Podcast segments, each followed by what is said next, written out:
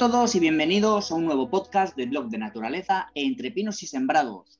Una vez más, grabado bajo la infraestructura de Podcastidae, la red de podcast de ciencia, medio ambiente y naturaleza, y con la música de mecanismo de COZAI.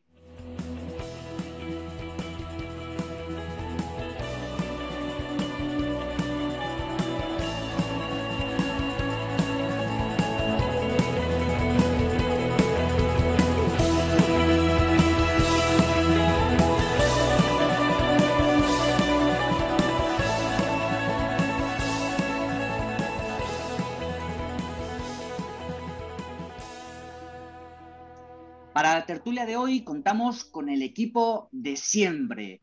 Josep Melero. Josep, ¿cómo estás? Muy bien, muy bien. ¿Qué tal? Josep es biólogo, al igual que Jorge Falagán. Jorge, ¿cómo estás? Muy buenas, aquí estamos. Y Xavier González, veterinario en un centro de fauna salvaje. Xavi, ¿qué tal? Pues muy bien, ¿qué tal eso? Y aquí un servidor, Víctor Quero, naturalista, a los mandos de la tertulia. Hoy vamos a tratar un tema especialmente candente y es que vamos a hablar de los incendios forestales. Para la tertulia de hoy quería hacer una introducción especial y es que el tema de los incendios forestales es sumamente complejo. Sumamente complejo por ser interdisciplinar. Y es que un incendio forestal, desde su prevención hasta su extinción, se ha de analizar desde muchísimas disciplinas, como por ejemplo el técnico, mediante los, bomberos forestales, el ecológico, por el valor ambiental de la zona afectada, el geográfico, el social, el cultural, el económico, y según con quien hables te dará una solución u otra bajo su punto de vista, o mejor dicho, bajo su disciplina. Y esto es extremadamente complejo, porque ¿a qué disciplina prioriza sobre otra? Esto realmente es una pregunta al aire, porque en unos fuegos una disciplina quizá deba pesar más que otra, o en un único fuego, en sus diferentes etapas o según la zona afectada, pasará por diferentes prioridades en las diferentes disciplinas según el momento. Con esto quiero decir que nadie tiene la solución frente a los incendios forestales. Que nadie os venda la moto. Nadie, nadie la tiene. Porque un incendio forestal tiene múltiples soluciones, múltiples gestiones, y múltiples prevenciones, según la disciplina del que opine. Insisto, que nadie os venda la moto. Digo esto porque nosotros, el equipo de la tertulia, no somos expertos en nada. No pretendemos sentar cátedra en nada. Somos simplemente un grupo de amigos que, por sus pensamientos y por su formación, tenemos diferentes puntos de vista sobre un tema. Y aquí, en el podcast, divagamos y debatimos sobre el tema elegido de forma pública simplemente con intención de que cada uno bajo nuestra perspectiva, pues, intentar que la gente reflexione sobre algo, algunos puntos que quizás no se había llegado a plantear por sí sola. Y esto queda para la tertulia de hoy, por su extrema complejidad, pero también para cualquier otro tema que tratemos en nuestras tertulias. Dicho esto, comenzamos con la de hoy.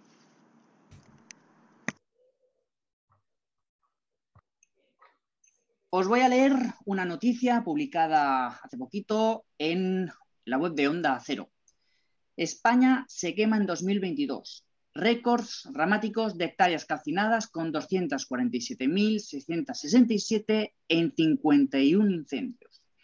Y es que los incendios forestales, desgraciadamente, han sido los grandes protagonistas del verano del 2022 eh, la estadística del MITECO refleja que hasta el 21 de agosto de este año han ardido 247.667,36 hectáreas frente a las 51.570,84 hectáreas en el mismo periodo del 2021. Y es que nos encontramos que desde el éxodo rural, la ciudad es más ciudad, el monte. Es más monte y eso supone que cada vez hay mayor masa forestal en, los bosques de la península ibérica, muchas veces, eh, bueno, poco gestionados o, no debidamente gestionados eh, como se debería. Y esto supone que los incendios actuales, los incendios forestales actuales, pues sean de una violencia extrema, una violencia, bueno, típica de, de lo que se conoce ahora mismo como los incendios de sexta generación. Y básicamente, pues lo que he comentado, el monte es más monte, la ciudad es más ciudad, y eso supone eh, un exceso de, masa forestal. Sé, sé que el tema te gusta porque parte de, esto se debe a que no hay suficientes herbívoros. No, no, y tanto, y tanto, está clarísimo. tanto sean salvajes como domésticos, pero, pero faltan herbívoros en el campo. eso está muy, muy, muy claro. Sí, sí, sí. ¿Tú, Jorge, tienes la misma visión? Jorge. No, en realidad no. yo creo que sobran, sobran burros. no, es, una cuestión de que falten herbívoros, sino que sobran burros. O sea, teniendo habida cuenta de que la inmensa mayoría de los incendios son provocados por la mano del hombre, no sé hasta qué punto la falta o no de herbívoros es la causante de los incendios. Si no hay nadie que prenda, el monte no se quema. ¿Y tú, Xavi? ¿Cuál es tu visión? Yo, bueno, hay una cosa que me llama mucho la atención siempre, que me cabrea mucho, y es que no, se diferencia entre bosque y plantación. O sea, nadie llama bosque a un cultivo de melocotoneros, pero se llaman bosque a un cultivo de eucaliptos. Cuando se quema un eucaliptal, no se está quemando un bosque, se está quemando una plantación. Una plantación de árboles que son en sí mismos muy combustibles. Entonces, pues eso es lo, que me, lo primero que, me, me, choca siempre, ¿no?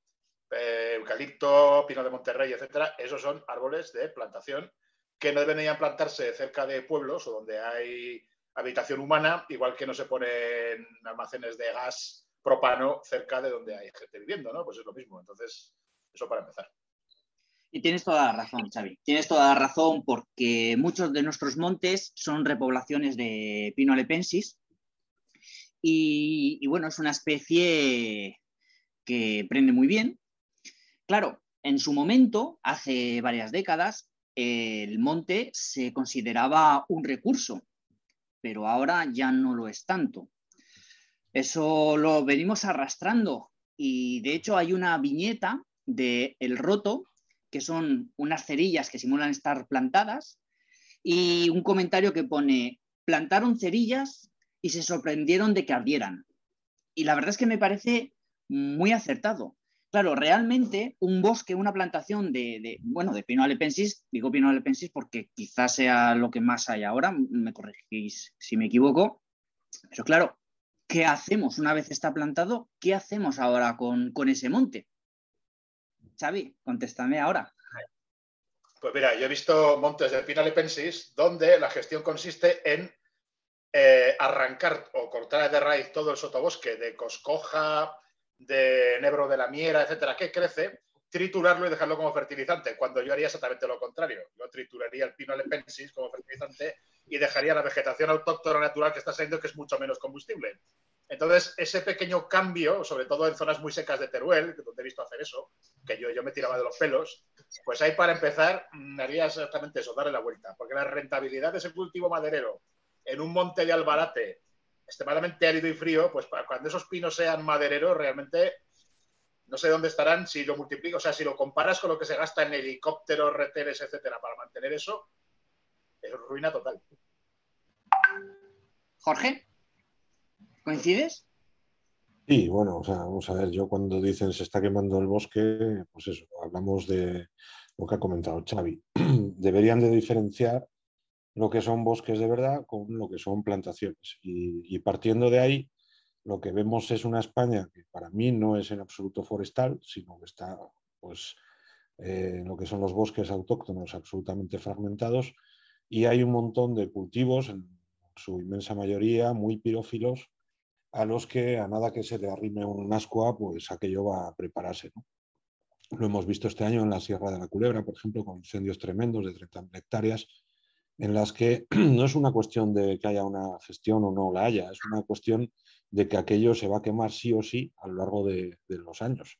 O sea, es imposible que aquello no arda.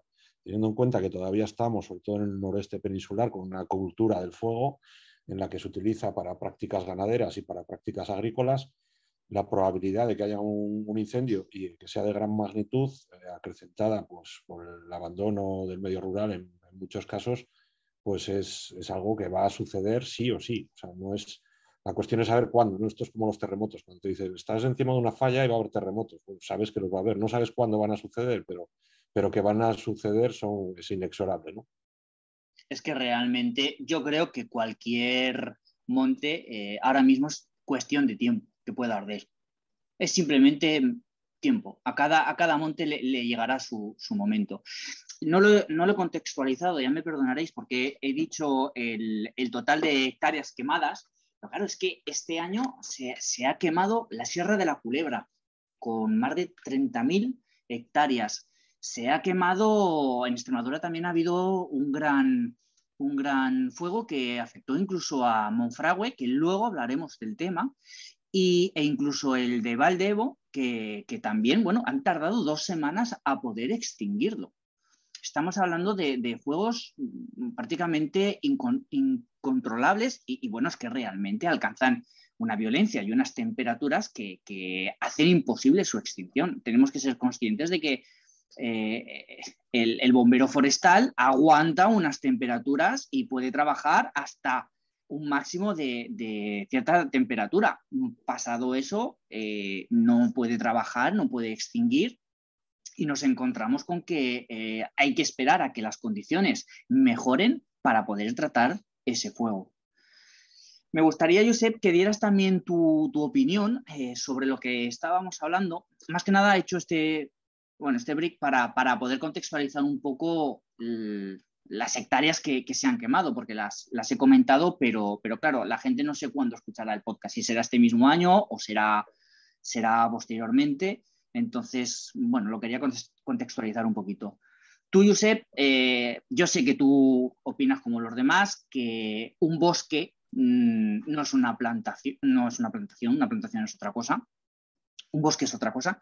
Entonces, yo creo que es algo que deberíamos inculcar a, la gente. Nosotros cuatro hacemos mucho de divulgación, mucho de educación ambiental y una de las cosas que deberíamos enseñar a la gente es que es esa diferencia entre bosque y, plantación. Tú llevas muchos años de educador ambiental. Cuéntanos, ¿cómo, cómo se lo explicas a la gente? Sí, pero quiero hacer de disco hoy. y como te has, puesto a criticar los, bosques de pino, de pino, de pino carrasco, de Pinus alepensis, yo quería decirte que, bueno, que eso es cierto porque se hicieron plantaciones en gran medida a lo bruto. Pero también te tengo que decir que, el pino carrasco es una de las primeras fases de, de, la sucesión vegetal después de un incendio. O sea, de un incendio de un encinar, lo más normal es que lo primero que salgan son pinos porque el pino es un árbol acompañante en el encinar, termina mucho mejor después del incendio y si las encinas no rebrotan por la razón que sea, o incluso rebrotando, el pino será lo primero que aparecerá visible. Luego ya las encinas lo, desplazarán o no. Pero lo digo porque también muchas veces incluso se ha llegado a decir por, por, ecologistas mal informados que los pinos no son autóctonos y el pino carrasco es un pino autóctono de toda la vida. Y ya digo, es una de las primeras fases de la sucesión y está muy bien que esté. Otra cosa son las, plantaciones que hizo Licona a lo bruto, en plan masivo, en grandes extensiones, que tampoco era tan mala idea siempre y cuando se hubieran gestionado posteriormente. Claro, si tú pones 50.000 pinos por hectárea y no haces ningún tipo de entresaca después, lo que tienes es, pues, un poco lo que has dicho tú, un, un montón de cerillas plantadas esperando a que prendan. Pero si aquí haces entresaca y dejas el monte más claro, eh, pues esos pinos ayudan dando sombra a que vuelvan a, que crezcan en quercinias o que crezcan lo que sea. Todo lo que, lo que antes ha comentado Xavi. O sea que, el pinar en sí no es malo. Lo que es malo es la gestión que se ha hecho de él. Bueno, es lo que comentábamos antes, que en su momento el monte era un recurso y se gestionaba como tal. En el momento que ha dejado de ser un recurso, ha habido, no sé si, si decir una cierta dejadez, quizá quizá es algo demasiado duro. No, ¿no? es dejadez, no es dejadez, era falta de rentabilidad. O sea, si tú te vas a comprar la madera eh, en el puerto de Barcelona, en, que te viene en barco, a, un precio que, la de aquí no lo tendrán nunca de la vida, porque, porque la mano de obra ya cuesta más que producir esa madera. pero prefiero en la dejadez, en la gestión, en la gestión, ¿eh? Ya, ya, pero es que la gestión eh, va apareada, porque son fincas privadas, a la rentabilidad económica. Si no es rentabilidad económica, no hacen gestión porque es que gastarse dinero para no obtener nada. Claro, el problema es ese, que todo, todo, es, privado y el privado invierte cuando, cuando, cuando piensa sacar beneficios, si no, no lo hace. Yo no estoy para nada de acuerdo con lo que estáis diciendo. O sea, si os vais a, provincias como Soria, Soria tiene un paro de menos de un 10% y viven del monte. O sea, decir que no hay gestión o decir que no es rentable o decir que no se está haciendo, que ya se tiene el monte como algo secundario, depende mucho de zonas en el contexto peninsular. Entonces, es cierto que en algunos sitios el monte se ha abandonado un poco más, pero en otros muchos el monte pues, sigue siendo una forma de vida, como puede ser un ejemplo clarísimo la provincia entera de, Soria. Hombre, estás hablando de zonas, frías y de zonas húmedas. Húmedas en el sentido de que tienen más agua disponible, no que llueva más, ¿eh? y, donde la, madera sí que crece rápido. Pero en la costa mediterránea, por ejemplo, y todo el sur mediterráneo, pues allá, pues como que no, que no. Que es como intentar plantar olivos en Suecia, no es rentable hay muchos sitios donde el huerto del abuelo ha dejado de, ser un, trozo de terreno que se gestionaba como huerto, como, como lo que sea, y que, ahora mismo se lo ha comido el, monte, se lo ha apropiado el monte. Claro, eso, ¿de quién es responsabilidad? ¿A quién, si en un momento dado eso, eso eh, supone un riesgo para un incendio, por, bien por masa forestal, por, por lo que sea, ¿a quién responsabilizamos de ese terreno particular? ¿Qué, responsabilidad, qué grado, de, qué grado de responsabilidad tiene el, el nieto del terreno de su abuelo? ¿Qué grado de responsabilidad tiene la administración? ¿Cómo se reparte esto? Jorge, ¿tú lo sabes? A ver, depende mucho. Estamos hablando de un área que está, que es un monte de utilidad pública, que es un un área agrícola, que es un área... Me pone aquí esto que, en 10 minutos se acaba. Vuelvo a empezar, a actualizar, a ver si me da... Sí, parece que sí. Eh, lo que me preguntas es que depende mucho de, la titularidad del terreno, de cómo sea ese terreno esté, digamos, esté, esté puesto como, un área que, pueda ser un monte de utilidad pública, que sea una propiedad privada, que sea de una junta vecinal, depende de muchos factores.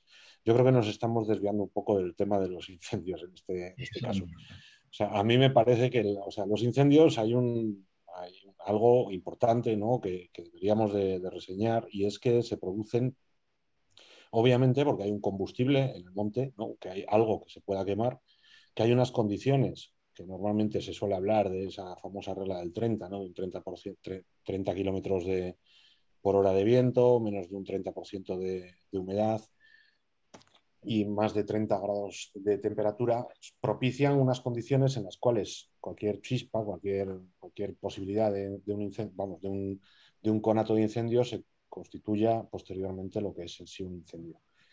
Entonces, en, veranos secos, como puede ser este, y a futuro parece que, va a ser digamos, esta dinámica, pero no solo en la península ibérica, sino a escala planetaria. Si nos fijamos en los grandes incendios de, Estados Unidos, de Canadá, de Australia, de toda Europa, de Grecia, de, montones de países del arco mediterráneo, todas estas condiciones propiciadas por unas temperaturas, por una falta de precipitaciones, etc., amén de ese, digamos, abandono un poco del, del medio rural, en el cual la vegetación está ahí, pues eso es lo que, pues, digamos, crea un caldo de cultivo que es el que va a favorecer que se produzcan o no eh, incendios de mayor o menor, magnitud, ¿no?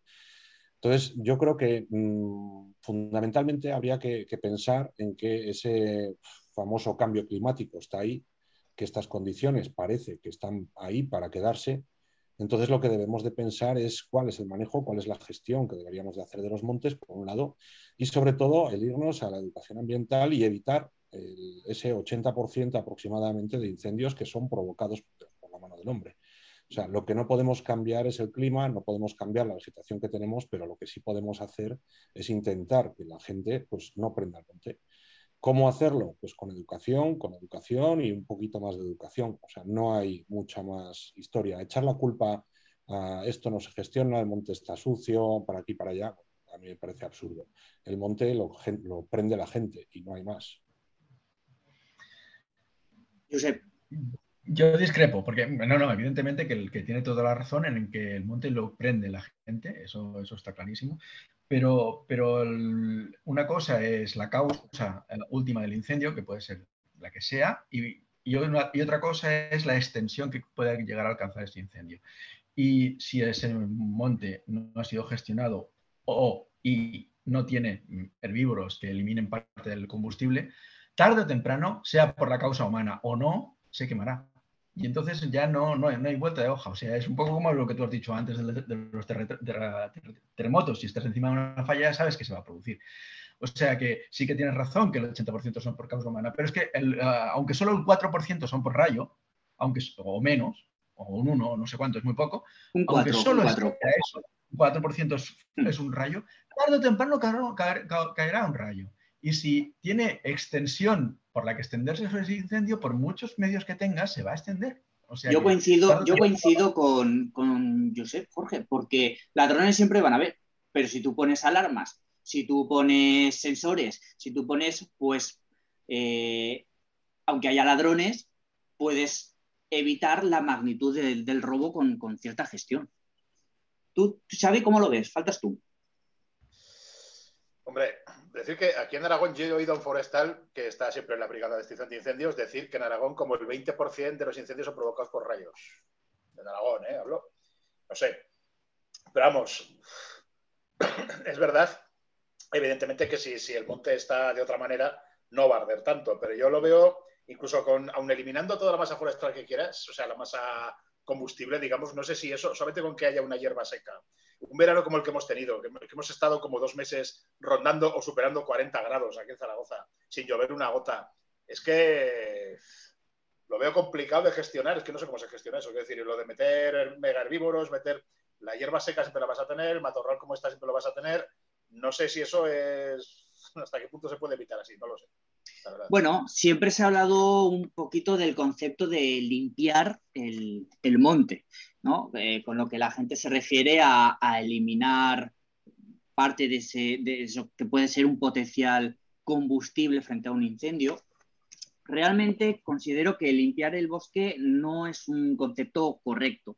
Para mí el concepto correcto sería controlar el sotobosque.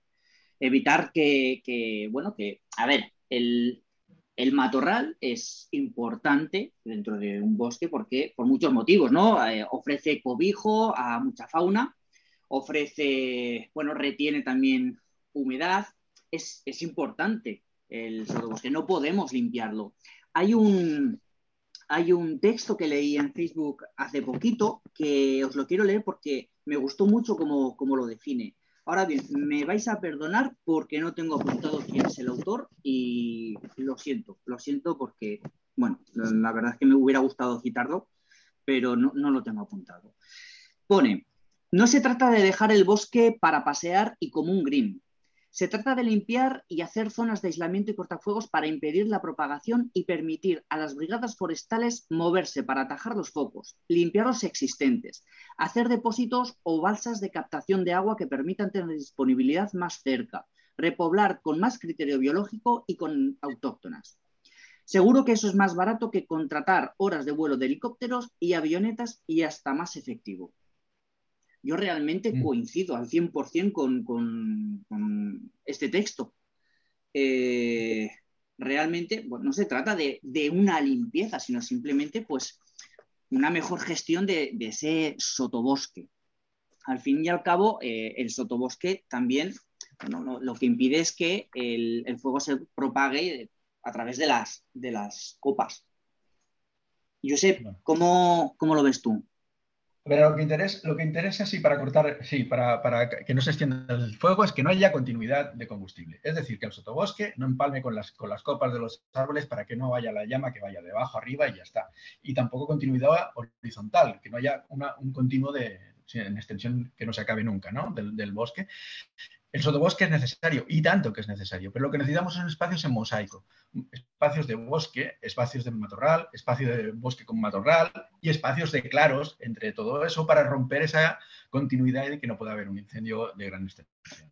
Pero, Josep, en su momento, este, este paisaje en mosaico que tú reclamas, pues eh, estaban los antiguos huertos, las antiguas parcelas, los antiguos campos, ahora no están. ¿Qué hacemos con, eso? O sea, eh, leí una solución que proporcionaba alguien eh, creo que nuestro amigo Edu, que ponía que un terreno sin uso se manda una notificación y expropiación tras aviso y pasa a ser tierra comunal. ¿Cómo lo veis? Perfecto si se hace una gestión, porque el, hecho de que sea tierra comunal por sí solo no, no, significa nada. Necesita una gestión. Claro, si, la, si el privado no lo va a hacer, pues evidentemente lo tiene que hacer la administración. ¿Xavi? Lo mismo. Cuando si se gestiona en la propiedad pública, pues que la privada se gestione igual, pero no lo acabo de ver ahora mismo, que se haga eso. ¿Y tú, Jorge?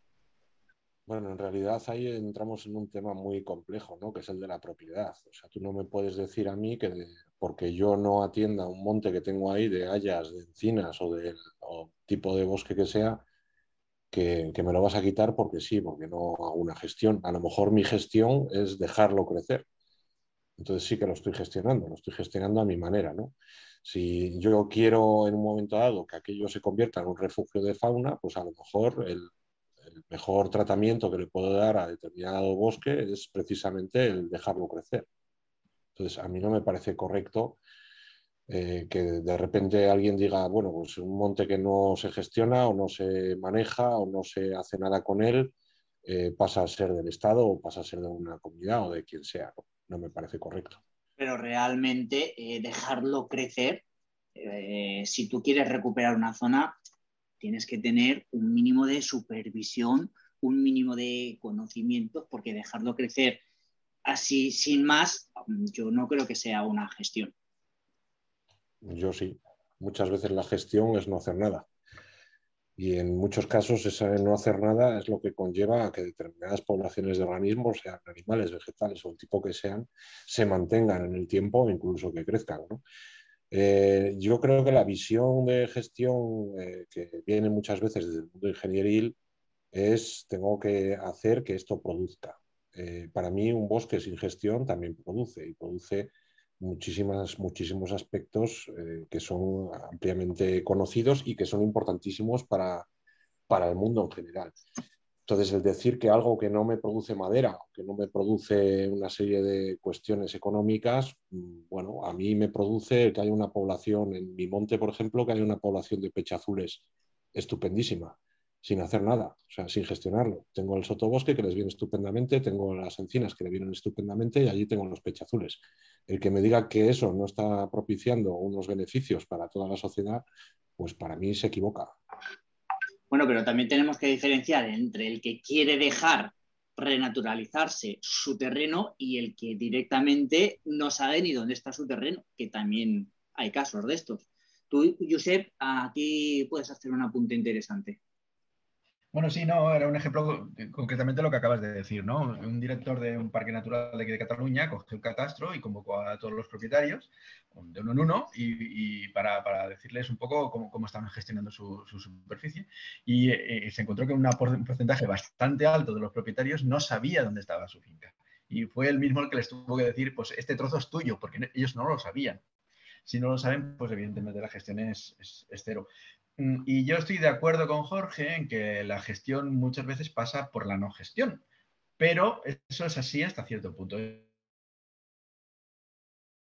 Tienes que dejar a la naturaleza que funcione, pero cuando la naturaleza está completa, si, si yo como siempre lo llevo todo a mi, a mi terreno y yo creo que faltan herbívoros, faltan herbívoros salvajes o faltan herbívoros eh, domésticos en según qué zonas. En las zonas de producción de alimentos faltan herbívoros eh, domésticos y en las zonas de producción de naturaleza, como decía, como dice Ignacio Jiménez, un partidario del rewilding, faltan eh, herbívoros salvajes, faltan caballos, faltan vacas y faltan incluso bisontes, ¿no? Porque tienen que romper esa, esa, homogeneidad que tiene el bosque actualmente, que no es, no es natural. Lo natural es que haya mosaico. ¿Y eso, Josep, se podría sustituir con ganado tradicional, extensivo?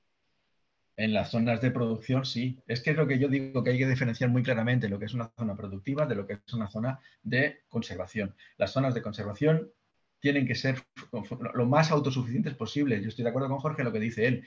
Pero siempre y cuando ya tengan las piezas necesarias para que lo puedan ser. Si no tienen todos los herbívoros que necesitan y todos los carnívoros que necesitan, no, no pueden ser autosuficientes, porque si, no, lo que tienes allá es una densificación máxima de, sotobosque y bosque tan, tan, tan, tan espeso que no puedes ni entrar. Eso no es natural, eso es tan artificial como, como, como, una, una, plantación, al fin y al cabo, porque, porque faltan los elementos naturales que la mantienen como, como debería estar querría darle un cambio de rumbo a la tertulia y tratar un tema que, me parece interesante. Y es que se ha catalogado, bueno, los incendios que, han habido este año, eh, debido a, su gran extensión y su violencia, como comentaba antes, que, bueno, se ha dicho que han sido un desastre prácticamente irrecuperable.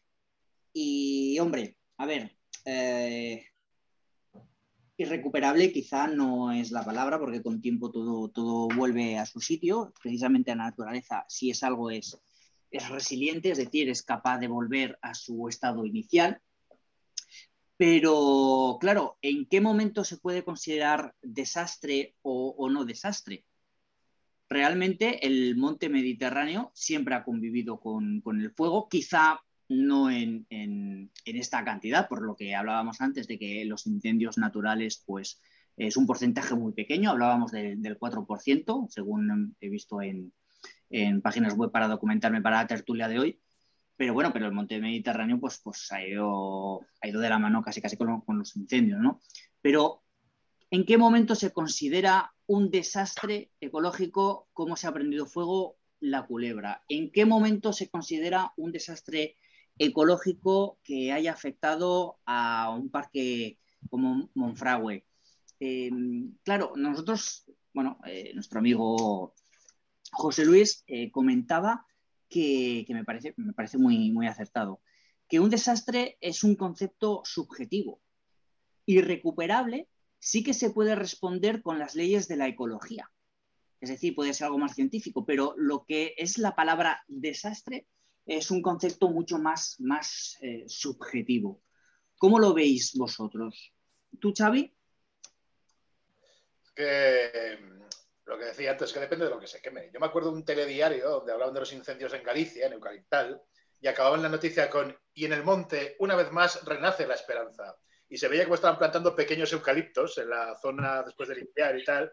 Y a mí yo me, daba la risa, digo, pero esto, pero esta gente de qué está hablando, ¿no? Entonces, ¿qué es un desastre? ¿Que se quemen 20.000 hectáreas de eucalipto es un desastre? Pues si hay afección a humanos, sí. La pérdida económica para propietarios, sí. Desastre ecológico, en absoluto. Entonces, bueno, eh, luego realmente hay que tener en cuenta eso que se dice siempre, la dinámica del bosque mediterráneo.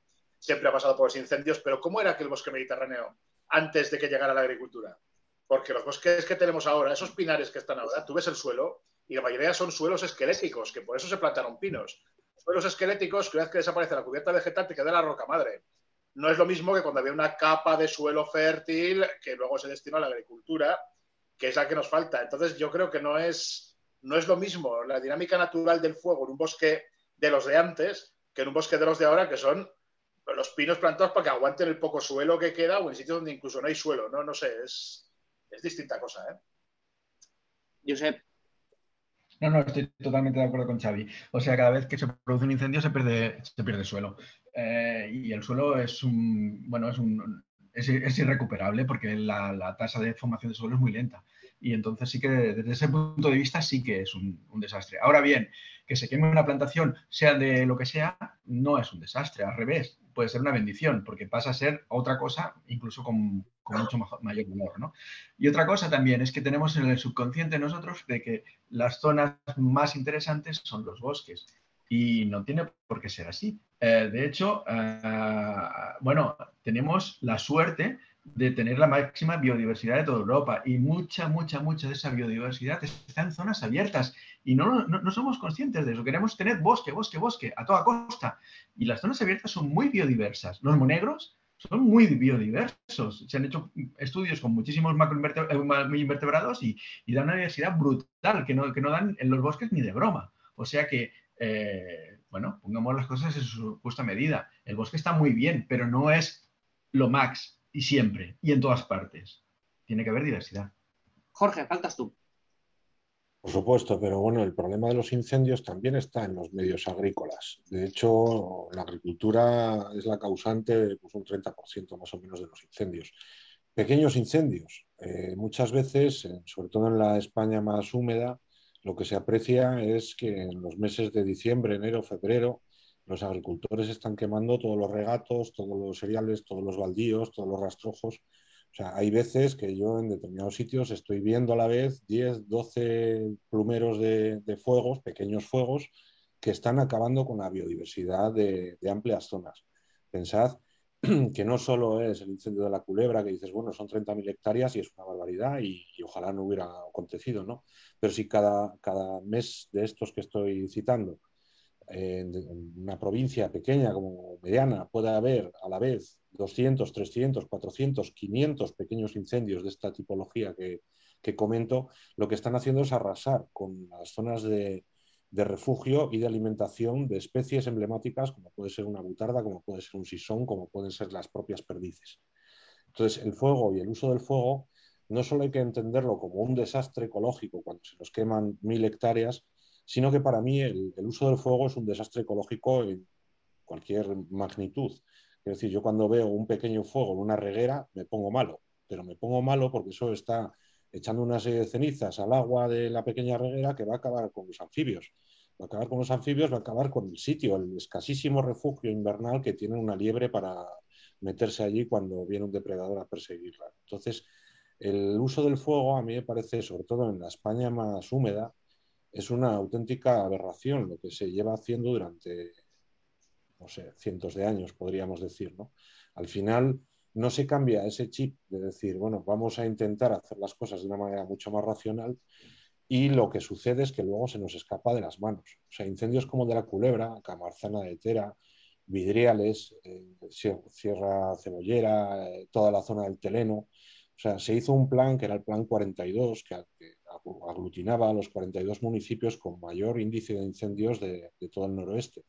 Y allí se intentaron poner una serie de medidas, de gestiones, para intentar acotar por qué se producían estos incendios, hacer eh, todo tipo de medidas desde educación ambiental a quemas controladas, a multitud de aspectos que se pusieron encima de la mesa en el tablero de juego y no se ha conseguido, se ha conseguido en, menor medida de lo que hubiera sido deseable, el que se reduzcan estos, estos incendios. Entonces, realmente, por eso comentaba antes que para mí eh, la base de los incendios es la educación.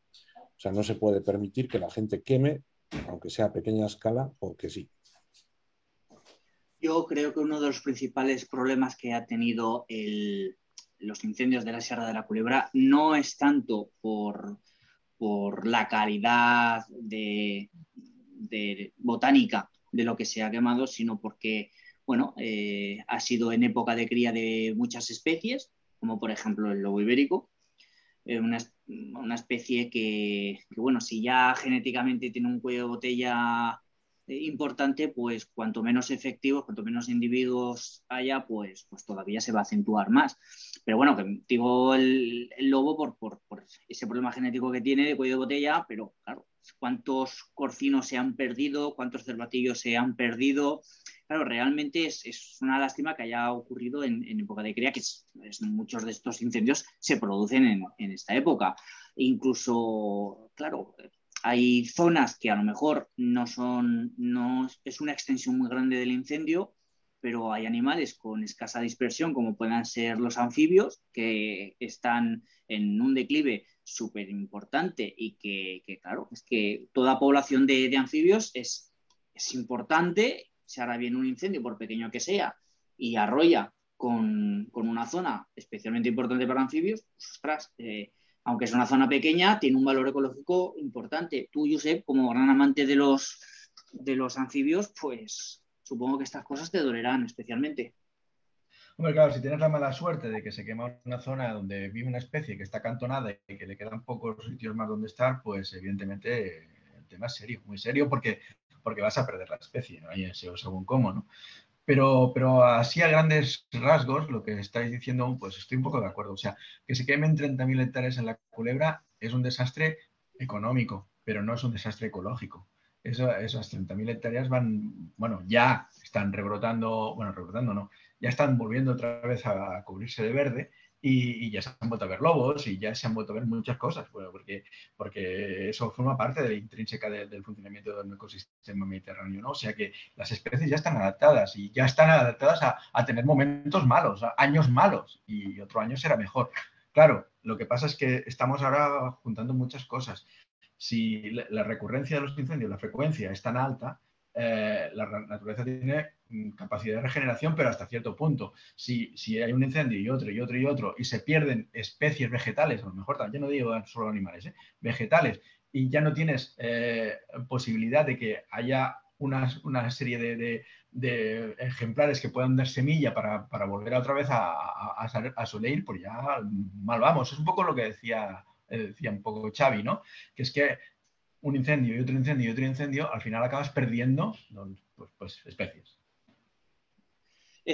Volviendo un poquito otra vez al tema de, la gestión de los bosques, eh, está estrechamente ligado también a la gestión urbanística. Y es que, sobre todo, bueno, yo puedo hablar especialmente por la parte de Cataluña, que es donde estoy viviendo actualmente, pero claro, te encuentras urbanizaciones que están justo al lado del, monte, que claro, si hay un incendio forestal, es muy fácil que, alcance a las casas, a las viviendas, pero al revés también. Es, eh, puede originarse un incendio en una casa y mm, llegar al monte y convertirse en, un gran incendio forestal, pues porque no hay un perímetro de seguridad eh, que, debería ser obligatorio.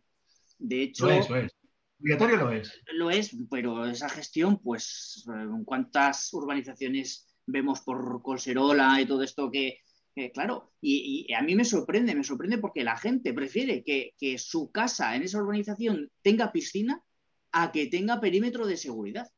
O sea, que eh, parece que no sepamos priorizar lo que es realmente importante. O sea, tú le dices, la casa esta no tiene perímetro de seguridad, pero tiene piscina. Sí, pero no tiene perímetro de seguridad. Pero tiene piscina, ¿no? Pues oye, ostras, y a mí eso me parece, pues lo que hablábamos antes de, lo que es la educación ambiental, formaría parte. ¿Tú, Xavi, lo ves como yo? Sí, plenamente. Es que yo cuando veía a Jorge decir esto de los incendios del noroeste, que se venga al Valle del Ebro, a finales de invierno, en Zaragoza capital hay más contaminación por el fuego de, los, de la agricultura, de la quema de ribazos, que por todas las industrias y vehículos que hay. Es alucinante sea, el, aire tiene un espesor, hay un nivel de humo. ¿Y, para qué? Dices, bueno, ¿para qué hacen esto? Quemar ribazos. Tú te vas a, Bretaña, Francia, noroeste de Francia, y hay unos trigales que tienen mil metros cuadrados y están rodeados de robles que tienen cientos de años, con un sotobosque que alucinas, un mosaico de trigal roble impresionante, ¿no? Y entonces llegas a la ribera del Ebro, donde hay sol 360 días al año, pero que te mueres, y tienes allí que las cebadas y demás tienen alrededor bien raso todo, bien quemado, para que nada de sombra el cultivo de cebada de tres hectáreas. Es increíble. Y es una cultura, no, ausencia de toda ella, toda, ausencia de toda cultura ambiental. O sea, se le pega fuego a todo. Yo me acuerdo de antes, en un momento dado veías incluso en Drinos, en algunos sitios, han desaparecido. O sea, ahí tendría que haber, rodeando todos esos campos, tendría que haber árboles, tendría que haber arbustos que dieran una, riqueza, que, que dieran un mosaico al, ambiente y lo que tenemos ahí es todo arrasado completamente, todo el refugio desde caracoles hasta Galápagos, pasando por lo que quieras, ¿no? Es tremendo, o sea, la, cultura esta de quemarlo todo y arrasar y todo lo que no produzca dejarlo alicatado es impresionante. Y eso, y por ahí empiezan muchos incendios, por la quema de ribazos, por la quema de rastrojos, por yo cosecho a 40 grados porque me toca cosechar y punto, y se da una piedra a la cuchilla y pongo un pinar me da igual, y así estamos, ¿no? Es cultura, vamos, es falta de educación pero a, niveles alarmantes. Jorge. Totalmente de acuerdo con Xavi. De hecho, o sea, para mí uno de los grandes problemas que tiene la PAC es la ausencia de control de este tipo de cosas, ¿no? Porque la PAC sí que habla de dejar linderos entre fincas, de tienen que ser de X metros, habla de que por cada hectárea tiene que haber X árboles plantados y demás. Y lo que te hacen es, yo tengo una tierra aquí agrícola de cinco hectáreas y ¿dónde están los árboles? Le preguntas al propietario y te dice, no, no, eso es otra finca que tengo en la montaña, que allí es donde tengo los árboles, ¿no? Donde no hacen falta, porque donde hacen falta precisamente es donde no hay ninguno. Entonces, bueno, al final yo creo que es todo un poco un, poco un despropósito, el, tema del fuego es un poco la punta del iceberg de la, de la gestión que se, de la gestión o de la antigestión que se está llevando a cabo en, este país por parte de todos. ¿eh? No digo que sea la administración la que hace esa, esa mala gestión, desde el pequeño agricultor al tío que prende una barbacoa. O sea, todos hacemos, digamos, hacemos todo lo posible para que se prenda el, campo. Vamos, lo hacemos inconscientemente algunos y otros muy conscientemente. Entonces, al final el, tema de los incendios es tan complejo y, va tan relacionado con, tantos agentes que es muy difícil el ponerle coto, es muy difícil el decir, bueno, vamos a intentar minimizarlos. Yo sí que hay una cosa que me parece muy importante y que no se, y que normalmente no se lleva a cabo, ¿no? Y es, ya tenemos una, España, una península fragmentada totalmente, ¿por qué no, eh, digamos, aprovechar esa fragmentación de los distintos hábitats para utilizarlos como posibles cortafuegos a futuro? Dejarlos preparados para que los medios de extinción, en caso de que existiera algún tipo de, incendio, pudieran aprovecharlos. Muchas veces vemos carreteras en las que el bosque o el sotobosque o lo que sea está metido en la propia carretera.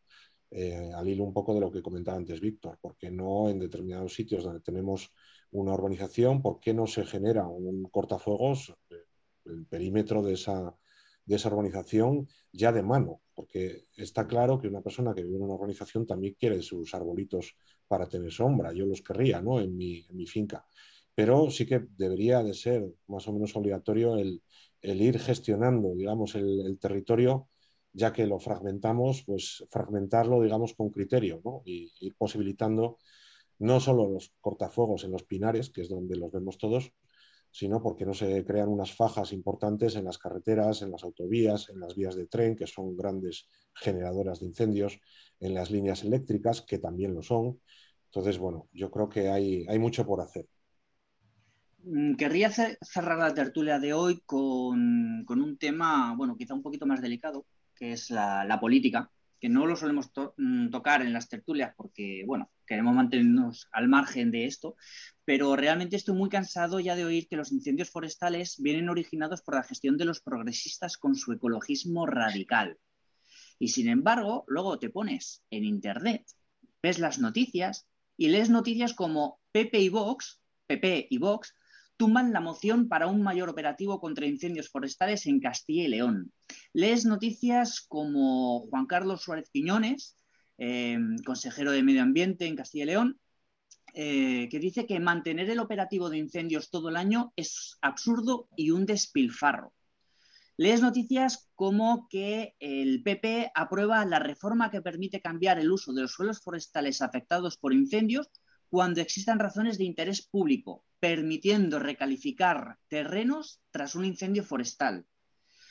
Noticias como que todos grupos, salvo PP y Vox, piden comisión eh, que investigue incendio de Zamora. Estas noticias no ayudan precisamente con la gestión, ni la prevención, ni la extinción de los, incendios forestales y no me parece que sea por culpa de una política, como definen por ahí, que he leído antes, eh, progresistas con su ecologismo radical. Chicos, si queréis apuntar algo, que no estáis obligados porque es un tema más, más peliagudo, eh, tenéis 30 segundos cada uno de vosotros. Xavi. Bueno, esto lo inventó Mussolini ya hace tiempo, lo hicieron algunos antes que él, pero es consiste en hacer algo y echar la culpa de forma completamente dolosa, echando mentiras sobre el contrario para llevarte el gato al agua. Entonces, esto es lo que hace esta gente. O sea, ellos saben perfectamente que cuando dicen eso de que la culpa de los incendios los tiene el ecologismo radical, están diciendo una gilipollez. Pero la siguen diciendo porque les conviene para sus negocios, sus cosas, sus tejemanejes. Y esta es la gente que triunfa y así estamos. Ya ves que no me gusta hablar de política. Jorge, en Castilla y León lleva gobernando el PP y, eh, por los últimos 40 años, ¿no? Y gestionando el territorio y precisamente la persona que dice que la culpa la tiene de la gestión la tiene el ecologismo o la tiene no sé qué, digamos que recae sobre sus propias espaldas. Quiero decir, él es el que gestiona y su partido político es el que ha estado gestionando los últimos 40 años. Entonces, echar la culpa a los demás, pues, pues es absurdo. Es cierta una cosa, y es que en, el caso concreto de los incendios de la Sierra de la Culebra, el operativo, según la Junta de Castilla y León, la tienen, eh, estaba desplegado un 20% solo del operativo. porque ellos consideran que los incendios empiezan el día 1 de julio, cuando bueno, los incendios digamos que no tienen fecha de caducidad y se producen eh, durante todo el año. Solo el incendio de la Sierra de la Culebra ha supuesto un gasto que pues, triplicará o cuadruplicará seguramente lo que hubiera supuesto el operativo de incendios todo el año. Josep. No, no, ahora estoy totalmente de acuerdo con, los dos compañeros. O sea, eh, no hay prácticamente ninguna comunidad de la que haya gobernado la izquierda y, no sé, y, suficiente tiempo como para decir que, es la izquierda la que tiene la culpa de, los incendios. Es que recordemos que los dos principales incendios de la historia moderna de España, que son los de Ávila del año pasado y la Sierra de Culebra de este año, han sido bajo mandatos del PP. Bajo mandatos con la responsabilidad de la política de prevención y de extinción de los incendios. Y digo esto porque, bueno, últimamente se señala mucho al ecologismo radical vinculado a políticas de izquierdas como los culpables del tema de los incendios forestales. Y sin embargo, si nos informamos bien, podemos leer noticias como que PP y Vox tumban la moción para un mayor operativo contra incendios forestales en Castilla y León. Podemos leer también noticias como que Juan Carlos Suárez Quiñones, consejero de Medio Ambiente en Castilla y León, dijo que mantener el operativo de incendios todo el año es absurdo y un despilfarro. Podemos leer noticias como que el PP aprueba la reforma que permite cambiar el uso de los suelos forestales afectados por incendios cuando existan razones de interés público, pudiéndose eh, recalificar y por tanto construir en ellos tras un fuego. O podemos leer también noticias como que todos los grupos, salvo Pepe y Vox, piden comisión que investigue incendio de Zamora. Hasta cierto personaje que se hace llamar Frank de la Jungla, ante el incendio de Monfragüe, se le ocurrió decir que es la consecuencia de la nueva ecología perrofláutica. Pues, ¿qué queréis que os diga?